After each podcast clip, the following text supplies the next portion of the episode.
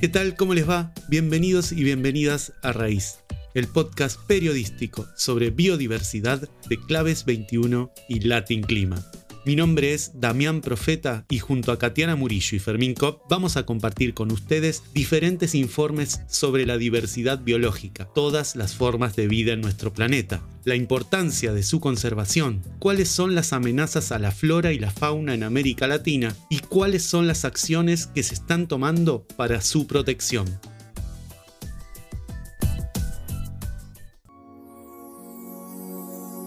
Los humedales son áreas inundadas de mucha importancia para aves, mamíferos, anfibios y peces y también para la flora silvestre. Juegan un papel importante en el control de inundaciones, ya que actúan como esponjas que filtran el agua de las lluvias. Además, retienen gases de efecto invernadero, es decir, ayudan contra el cambio climático y son claves en el abastecimiento de agua potable.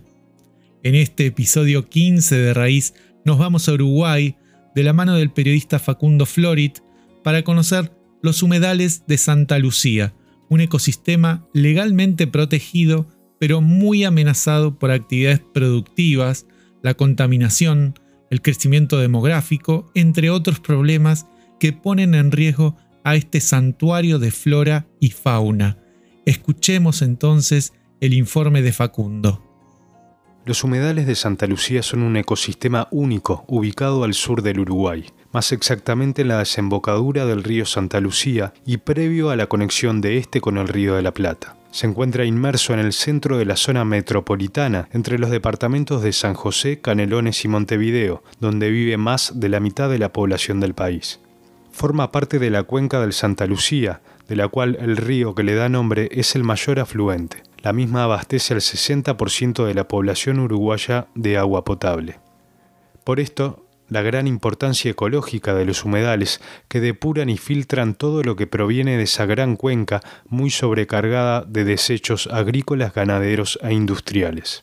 Los humedales del río Santa Lucía tienen una extensión de unas 20.000 hectáreas, localizados en tierras bajas, inundadas, ya sea de forma permanente o semipermanente. Los mismos reciben a diario intrusiones de agua salobre proveniente del río de la Plata, lo que los convierte en humedales salinos. Esta particularidad posibilita un ambiente único en el país para el cumplimiento del ciclo reproductivo de especies marítimas de gran valor para el sector pesquero. El área presenta formaciones vegetales nativas, monte ribereño y monte parque, así como playas arenosas, puntas rocosas e islas fluviales. Esta diversidad de ambientes provee el hábitat para numerosas especies de animales, incluyendo una gran variedad de aves migratorias. Conversamos con Jorge Vázquez, guardaparque de los humedales hace 20 años, sobre la fauna que habita en aquel lugar. La biodiversidad, en este caso en fauna, eh, tenés, que son típicos de estos ambientes, carpinchos, nutrias, también hay lobitos de río, también hay. Eh, tenemos, bueno, mano pelada, que es que vendría como el mapache, las comadrejas, hay tres especies. Tenés los hurones, eh, cazadores formidables, sobre todo de apería, y otros roedores o otros micromamíferos. Tenés eh, lactomontés eh, y zorros, dos especies de zorros. Zorro de campo y zorro de monte. Ciervos eh, tenemos, pero son ciervos, especie que es declarada introducida, es el ciervo actis.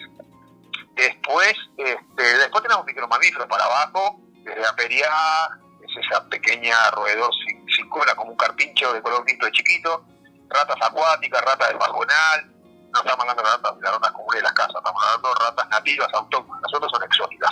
Este, varios roedores chicos, varias especies de murciélagos, mamíferos, volador, tenemos mamíferos del agua, se arriman a las... Acá al Santa Lucía ingresan alguna tonina, alguna franciscana, este, típica de acá del estuario, ingresan también al río, eh, también cuando ingresa en temporada estival, eh, puede ingresar al río eh, algunas tortugas este, marinas. Después tenés muchas especies de aves. tenemos unas 220, 230 especies de aves, lo cual es mucho.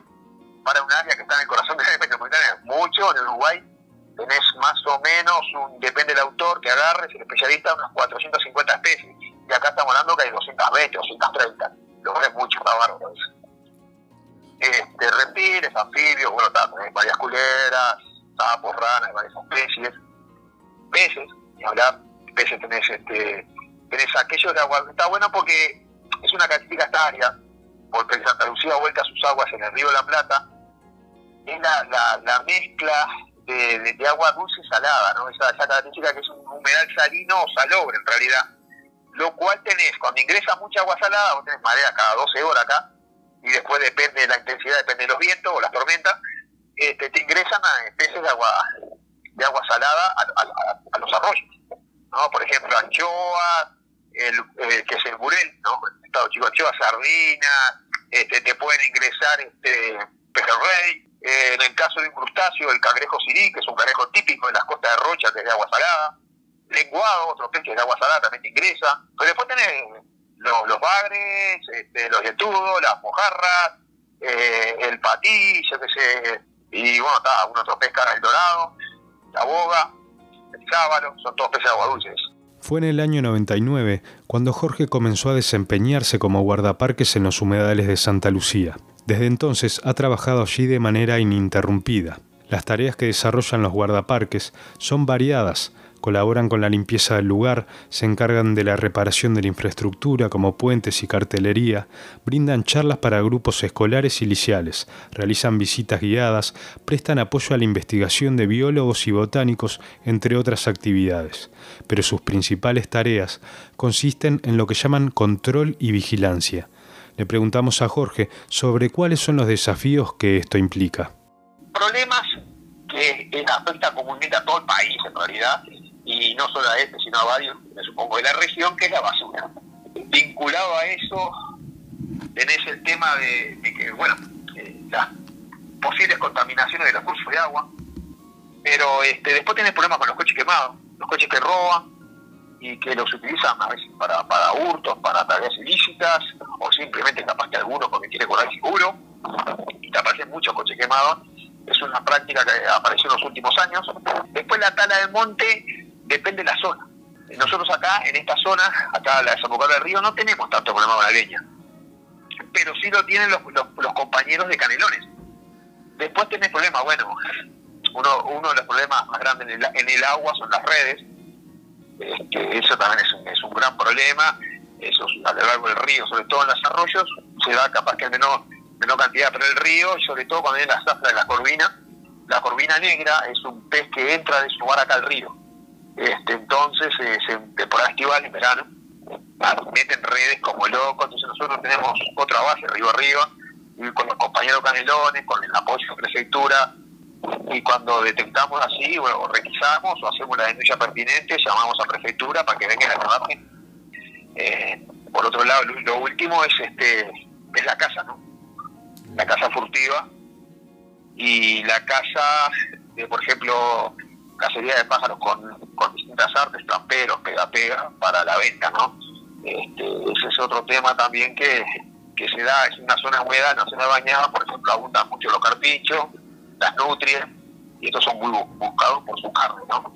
Pero es complicado, o sea, te digo, también porque eh, van cambiando las modalidades, eh, en vez de usar las armas, que hacen mucho ruido, cazan con lazo, colocan lingas de acero en los trillos de los animales, de carpinchos y eso, y los agarran en las y vos tenés kilómetros de bañado y es muy difícil poder localizar los lazos. A no ser que algún vecino denuncie o te enteres por alguien que están colocando lazos, es muy difícil ubicarlos, este, porque es muy extensa la zona de juncales. Y, bueno, y los pájaros, como te decía al principio, ahí este, colocan tramperos, pega-pega, pero está así, el tema de la casa también era, un tema que, que, es importante junto con la tala y eso, la pesca redes. En el año 2015, los humedales de Santa Lucía fueron integrados al Sistema Nacional de Áreas Protegidas.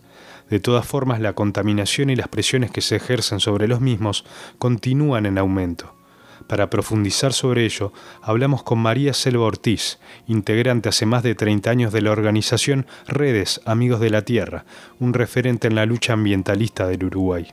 La principal presión que tiene eh, o que tienen hoy eh, que tiene hoy los bañados de Santa Lucía es, bueno, el crecimiento demográfico que hay en la zona. O sea, claramente eso impacta fuertemente y eh, el que haya sido declarado dentro del Sistema Nacional de Áreas Protegidas, que en realidad lo eh, fue una lucha de muchas organizaciones sociales y bueno, las tres intendencias se pusieron de acuerdo y el Ministerio lo introdujo en sistemáticas protegidas todavía no, no se ven muchos resultados, o sea, las presiones siguen, siguen ejerciéndose, los controles, se consiguió guardar, que se consiguió una cantidad de cuestiones por el sistema de protegidas, pero las presiones eh, se siguen dando y la presión sobre la, la fauna, la flora, la, todo lo que es eh, lo que viene de la cuenca también, o sea, las presiones que hay sobre la cuenca son cada vez más grandes.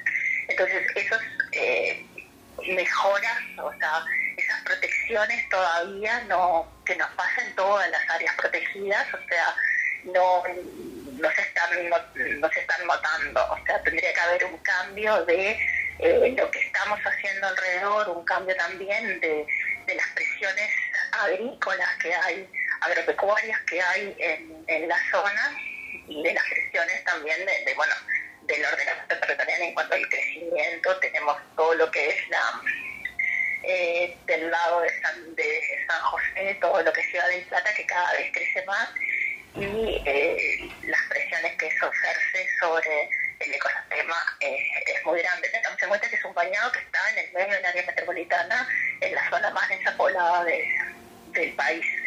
La contaminación o los problemas de calidad de agua de, la cuenca de Santa Lucía, el 80% de la contaminación que tiene la cuenca viene del, eh, de la contaminación agropecuaria, ni siquiera de la zona industrial que, eh, en esa, está muy concentrada también en, esa área cercana a, los bañados. En el año 2013 se crea la Comisión de Cuenca del Río Santa Lucía como un ámbito tripartito, integrado por representantes del gobierno, los usuarios del agua y la sociedad civil. Sus funciones son asesorar al Consejo Regional de Recursos Hídricos para la Cuenca del Río de la Plata y su Frente Marítimo, y tiene como objetivo dar sustentabilidad a la gestión de los recursos naturales en la cuenca del río Santa Lucía, y administrar los potenciales conflictos por su uso. Sin embargo, al momento de esta entrevista la comisión aún continúa sin ser convocada desde que asumió el nuevo gobierno, hace ya más de un año y medio. La Constitución dice que la sociedad eh, civil tiene, o sea, la gestión de los recursos hídricos tiene que hacerse con la participación de la sociedad civil, de los usuarios y de las otras organizaciones que estén involucradas. Y por el momento recién vamos a tenerla, eh, se citó ahora para la primera reunión de la Comisión de Cuenca de Santa Lucía, por lo tanto no hemos tenido ningún espacio de participación ni de interacción con el nuevo Ministerio de Medio Ambiente en lo que tiene que ver con, con la cuenca de Santa Lucía y otras cuencas. O sea, estuvo frenado todo lo que era la, el llamado, la citación a las comisiones y bueno, en realidad hay muchas problemáticas, mucho uso de protección del agua, pero no hemos visto eh, ninguna acción concreta ni medidas concretas que se hayan tomado eh, nuevas a lo que ya venía, que eh, nos faltaba, o sea, falta mucho, o sea, por hacer, conocemos la, la problemática de la calidad de nuestras aguas, de la contaminación de nuestras aguas y eh, y algunos emprendimientos que, proyectos que, amenazan muchísimo, entonces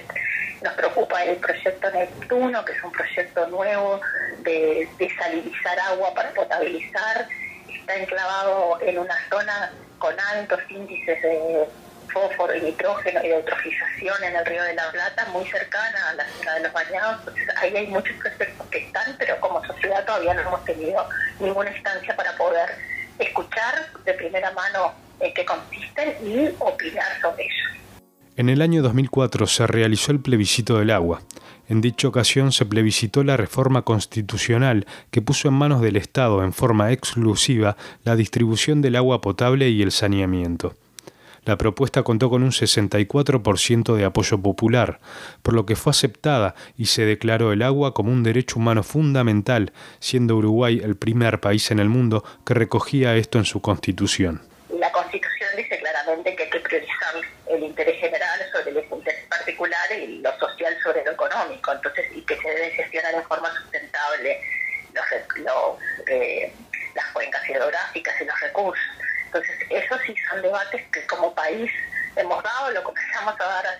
tiempo eh, y, tenemos, y se, ha se ha ido laudando, porque bueno, lo que fue poner eso a nivel constitucional, un 64% de la población eh, del país dijo que tenía que estar eso en nuestra constitución. Por lo tanto, también es un desafío como sociedad defender y implementar lo que decidimos que queríamos hacer con nuestros recursos hídricos. Como hemos visto, los humedales de Santa Lucía representan un ecosistema único y de vital importancia para depurar el agua que bebe la mitad de la población uruguaya, pero también un santuario para muchísimas especies de la flora y fauna nativa. Son muchas las amenazas que se ciernen sobre los humedales. Los intereses económicos ponen en peligro un recurso hídrico estratégico. Uruguay debe proteger los humedales, velar por su conservación y hacer un uso sustentable de sus aguas.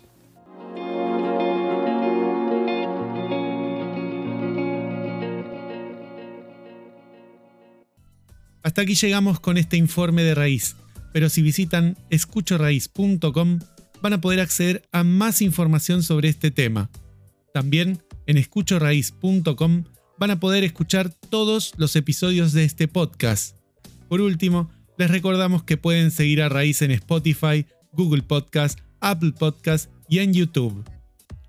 Porque no se puede amar ni cuidar lo que no se conoce, hicimos este episodio de Raíz el podcast sobre biodiversidad de Claves 21 y Latin Clima.